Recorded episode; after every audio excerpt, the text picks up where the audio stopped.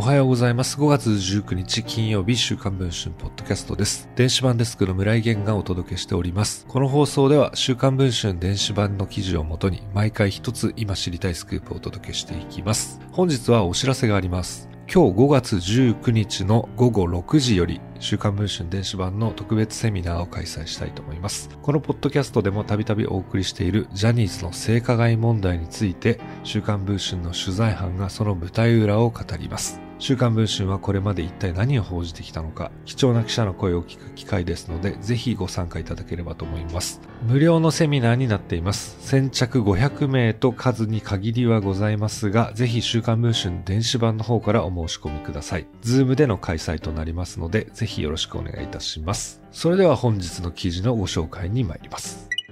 知らなかったでは決して済まされない話だと思っておりますが、知りませんでした。5月14日の夜9時、ジャニーズ事務所の公式ホームページにアップされた説明文書の中で、藤島ジュリー恵子社長はこのように述べました。ジュリー氏は1999年、週刊文春の14週にわたるジャニー北川氏による性加害のキャンペーン報道と、その後、ジャニーズが文芸春秋を名誉毀損で訴えた裁判の際には、すでに事務所の取締役でした。その後、裁判でジャニー氏の性加害が認定された判決が確定したのが2004年のこと。彼女は経営陣の一人としてこの経過を見守ってきたはずでした。それについてジュリー氏は文書でこのように弁明をしています。曰く、ジャニー氏とジュリー氏の母であるメリー北川氏が事務所の全権を握っており、取締役会と呼べるようなものも開かれたことはありませんでした。本件を含め会社運営に関わるような重要な情報は二人以外には知ることのできない状態が向上化していました。ジュリー氏は本当に知らなかったのでしょうか？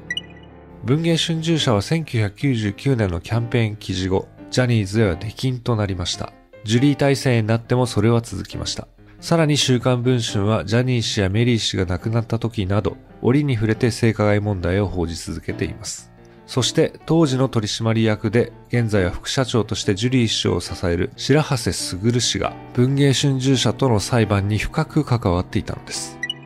2001年9月12日午前10時半東京地裁。証言台に立ったのは白羽氏でした。そこで白羽氏は週刊文春の取材に広報担当として自分が対応したと証言。さらに、原告側弁護士の文春の件に関しては、なぜ全てについてあなたが調査しなかったんですかとの問いに、事実無根だと思っておりますので、調査する必要性はないと語っていたのです。白羽氏は今年の初め、ジュリー体制で代表権を持つ副社長に就いた側近です。ジュリー氏と共に代表権を持つ彼が裁判に関わっていて、ジャニーズ事務所として知らないは通らないのではないでしょうか。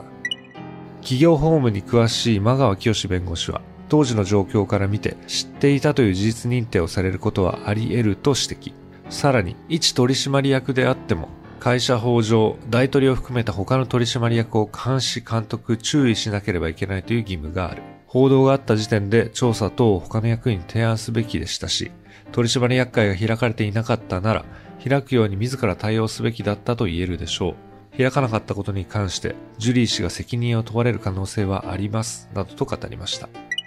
このほか、現在配信中の週刊文春の電子版では、ジャニー氏から性加害を受けた元スタッフの証言、新たな元ジュニアの実名顔出し告白、元ジュニアが明かす回避方法などについて詳しく報じています。また、本日の夜開催する週刊文春ジャニーズ性加害取材班によるイベントの方もぜひご覧いただければと思います。まだお申し込み間に合うと思いますので、こちらでお知らせをしておきたいと思います。それでは本日の放送はこの辺りで終わりたいと思います。また次の放送をお聴きいただければと思います。